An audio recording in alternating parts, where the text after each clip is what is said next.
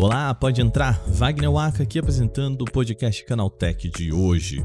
E o assunto desse programa é mais uma vez a triste possibilidade de demissão na indústria de tecnologia.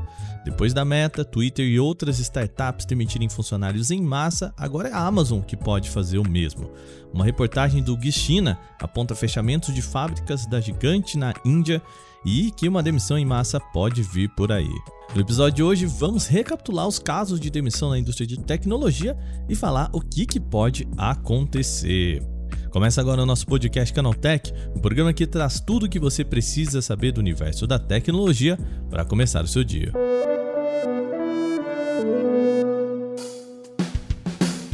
Olá, seja bem-vindo e bem-vinda ao podcast Canaltech, o programa diário que atualiza você das discussões mais relevantes do mundo da tecnologia. De terça a sábado, a partir das 7 horas da manhã, a gente tem os acontecimentos tecnológicos aprofundados aí no seu ouvido. E de domingo, a gente tem também o nosso podcast de entretenimento, o Vale o Play.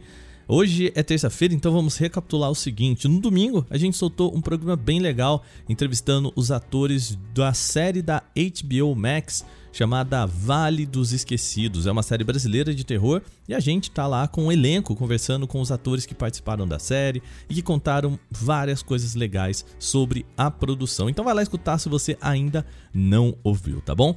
E também na segunda a gente soltou o nosso Porta 101, que é o nosso podcast semanal em que a gente fala sobre um tema aprofundado. E dessa vez a gente contou a história da FTX, que é uma empresa de criptomoeda que está aí ó, sob escrutínio depois de ter passado por problemas para mostrar que tem capacidade de liquidar os produtos de seus clientes.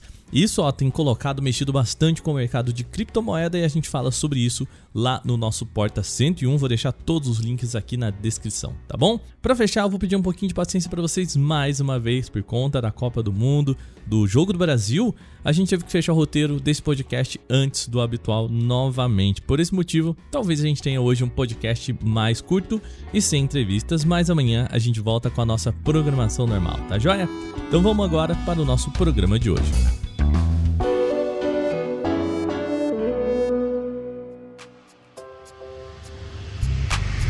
O episódio desta terça-feira é uma daquelas notícias tristes para o mundo da tecnologia. O site Guistina, especializado em negócios no continente asiático, aponta que a Amazon está fechando pelo menos três divisões de seus negócios na Índia.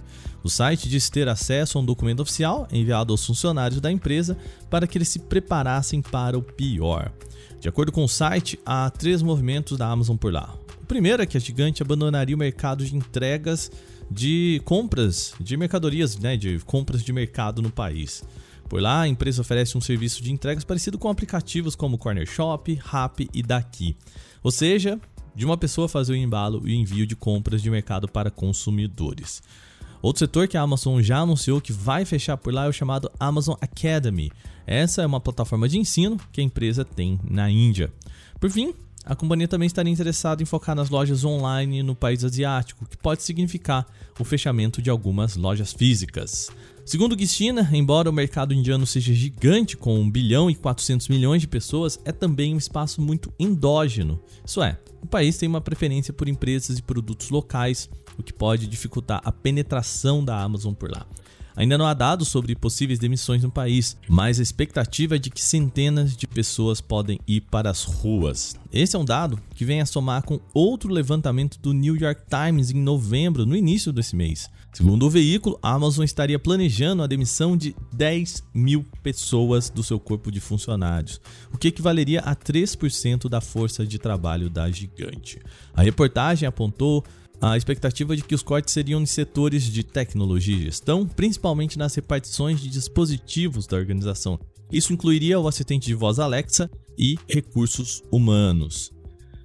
Bom, qual é o motivo disso? A Amazon alcançou seu patamar mais lucrativo durante a pandemia da Covid-19, com a migração dos consumidores para compras online empresas contratando seus serviços de computação em nuvem. Em dois anos, a companhia dobrou a sua força de trabalho. No início de 2022, porém, o crescimento da Amazon desacelerou para a menor taxa em duas décadas, visto que as mudanças nos hábitos de compra e a alta de inflação prejudicaram as vendas. Os executivos da companhia se reuniram com investidores institucionais quando houve uma queda de ações que apagou um trilhão de dólares. O último trimestre apresentou uma ligeira recuperação, mas a empresa alertou os investidores sobre o risco de cair para o ritmo mais baixo desde 2001. Entre as medidas para reduzir custos, a empresa fechou e reduziu uma quantidade considerável de iniciativas, como o Amazon Care, o serviço de plano de saúde, o Scout, o robô de entregas em domicílio que empregava 400 pessoas, e o Fabric.com, uma subsidiária de material de costura que estava aberta há 30 anos. A empresa reduziu o número de funcionários em quase 80 mil pessoas de abril a setembro deste ano. A maioria das reduções foram de funcionários que recebiam por hora trabalhada. Ainda em setembro, a Amazon também congelou a contratação em várias equipes menores. Ah, em outubro desse ano também, a Amazon parou de preencher mais de 10 mil vagas em aberto e depois congelou as contratações pelos próximos meses. E essa não é a única empresa que demitiu e congelou contratações na indústria de tecnologia. Vamos lembrar o que aconteceu nesse cenário.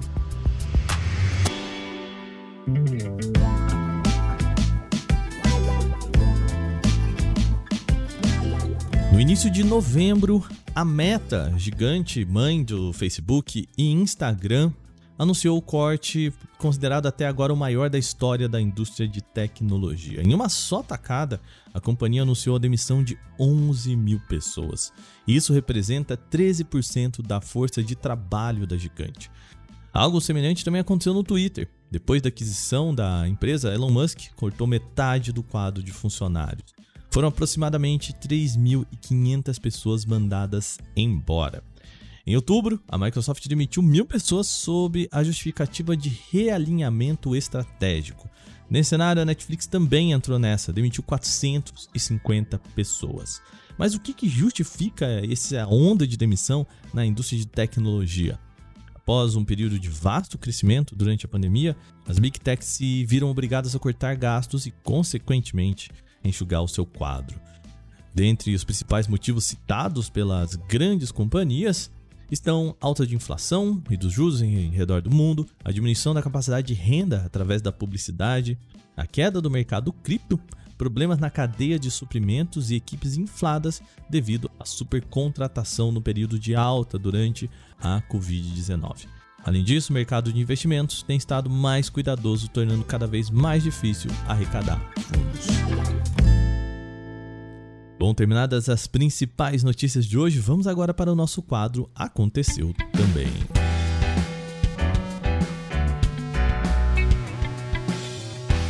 O Aconteceu Também é o quadro em que a gente fala das notícias também relevantes, mas que não geram uma discussão maior. Após meses de especulação, a Xiaomi finalmente confirmou a linha Xiaomi 13 e vai ser revelada nessa semana, tá? Novas publicações da marca chinesa apontam que os modelos vão chegar em 1 de dezembro, ou seja, na próxima quinta-feira. A companhia confirmou que os modelos virão com tela OLED plana e bordas de 1.61mm. Além disso, a empresa também indicou que ambos os smartphones terão resistência IP68 contra água e poeira. Para este ano estão confirmados dois modelos, o Xiaomi 13 padrão e o Xiaomi 13 Pro não há menção a uma versão X. Além de mostrar seus novos celulares topo de linha, a Xiaomi também deve aproveitar a data para lançar o MIUI 14, a nova versão da sua interface para Android. O Citroën C3 também vai ser lançado em uma versão 100% elétrica. De acordo com o site Car and Bike, a Índia será o país de lançamento do modelo e a expectativa é de que o carro chegue ao mercado em 2023. A proposta da gigante francesa é que o Citroën C3 seja o elétrico mais acessível do mundo. A tendência é de que ele seja produzido na plataforma ECMP, a mesma do Peugeot E208 GT e do E2008 GT. Caso a estratégia se confirme, o Citroën C3 100% elétrico pode chegar ao mercado com motor de 136 cavalos e autonomia aproximada de 300 km. A bateria também deve ter tamanho similar à utilizada pelos seus primos, ou seja, de 50 kWh. O Snapchat lançou um aplicativo nativo para usuários do Windows 10 e Windows 11 na Microsoft Store.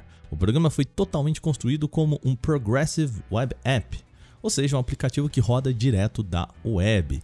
Ele deve funcionar no Microsoft Edge, possibilitando melhor rapidez e compatibilidade com os computadores. Ao ser instalado, o programa ocupa apenas um 1.4 megabytes de tamanho no armazenamento, bem menos do que qualquer programa tradicional e até da versão para celular, tá? A mídia social deve enviar notificações de curtidas ou interações, avisar quando chegar mensagens novas e outros recursos do Snap diretamente no desktop. Também é possível deixar um atalho acessível na área de trabalho, na barra de tarefas ou no menu iniciar. Outra vantagem é que você não precisa digitar o endereço do navegador, é só tocar no ícone para abrir a rede social já logada no seu perfil, sem precisar do celular e nem ter que digitar suas credenciais de acesso. Segundo informações do site Korea Jonghang Daily, um executivo da Samsung Electronics confirmou que a série Galaxy S23 será exibida durante um evento Unpacked nos Estados Unidos e que ele vai acontecer em fevereiro. A fonte se negou a especificar a data exata e o local em que será realizada a apresentação, mas a mídia local acredita que o evento especial será realizado durante a primeira semana de fevereiro na cidade de São Francisco, na Califórnia. Há indícios de que o preço da série Galaxy S23 possa ser superior à linha S22. Isso graças à inflação global. Mas até o momento, detalhes dos possíveis valores não foram revelados. Outro detalhe divulgado pela mídia coreana diz que a Samsung estaria considerando retornar com o formato de apresentação presencial e grande plateia para acompanhar o lançamento. Desde 2020, com o início da pandemia da Covid-19, a empresa manteve o formato online com vídeo de apresentação pré-gravado em todos os seus grandes anúncios, mas um retorno de palco poderia acontecer agora em 2023. A cidadã americana April Bourdreau, de 61 anos, teve o diagnóstico de câncer de pulmão em janeiro desse ano, e no mesmo dia em que soube da notícia, ela já foi curada com o espaço entre os eventos ocupando apenas algumas horas. Olha aí. No Hospital Metodista Healthy Harris, no Texas, onde a paciente realizou uma broncoscopia, os médicos aproveitaram a anestesia do exame e já tiraram as células do câncer via tecnologia robótica. Brodô já havia tratado três tumores ao longo da vida, dois eram linfomas e um câncer de mama. Uma tomografia realizada ainda em janeiro mostrou a presença de um nódulo no pulmão direito, que os médicos acreditaram se tratar de um novo câncer. A época americana já perdia as esperanças. Ela havia passado por diversos tratamentos, quatro lutas envolvendo quimioterapia e radioterapia, e não sabia se conseguiria encarar mais uma. Quando acordou na anestesia, boa notícia: o tumor já não estava mais presente no seu corpo, foi um enorme alívio. Ela teve alta no dia seguinte, precisando apenas tomar antibiótico pelos três dias que se seguiram. Ela também realiza uma tomografia a cada seis meses para acompanhar o quadro de saúde e até agora, boa notícia também, nenhum sinal de câncer. Olha aí. A Sociedade Americana de Câncer calcula que o câncer de pulmão é o segundo tipo mais comum da doença, registrando 236 mil casos por ano.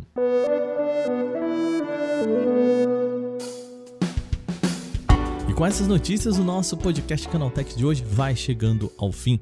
Lembre-se de seguir a gente e deixar uma avaliação em seu agregador de podcast se você utiliza um. Sempre bom lembrar que os dias da publicação do nosso programa são de terça a sábado, sempre com episódio novo logo de manhã, às 7 horas para acompanhar o seu café. E de domingo a gente tem o nosso Vale Play, o nosso podcast de entretenimento. Esse episódio foi roteirizado, apresentado e editado por mim, Wagner Waka, com a coordenação de Patrícia Nipper.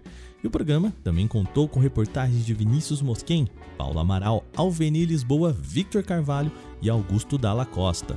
A revisão de áudio é da dupla Gabriel Rime e Mari Capetinga e a trilha sonora é uma criação de Guilherme Zomer. A gente vai ficando por aqui no nosso podcast. Amanhã tem mais. Aquele abraço. Tchau, tchau.